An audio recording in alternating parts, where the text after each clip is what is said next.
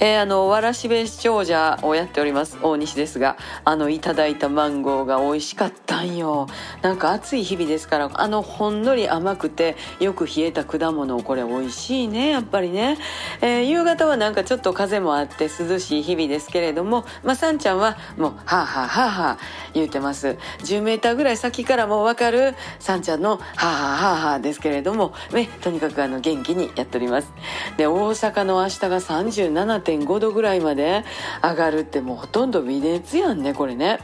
えー、トラちゃんが明日は大阪で私とサンちゃんは東京という何とも不思議な感じがしますけれどもとにかく皆さんも水分をしっかりとってそしてねあの通販始まったサングラスもう本当にあとわずか残りわずかでございます、えー、どうぞどうぞ。あの予備にでもどうぞ。お早めにね。また明日。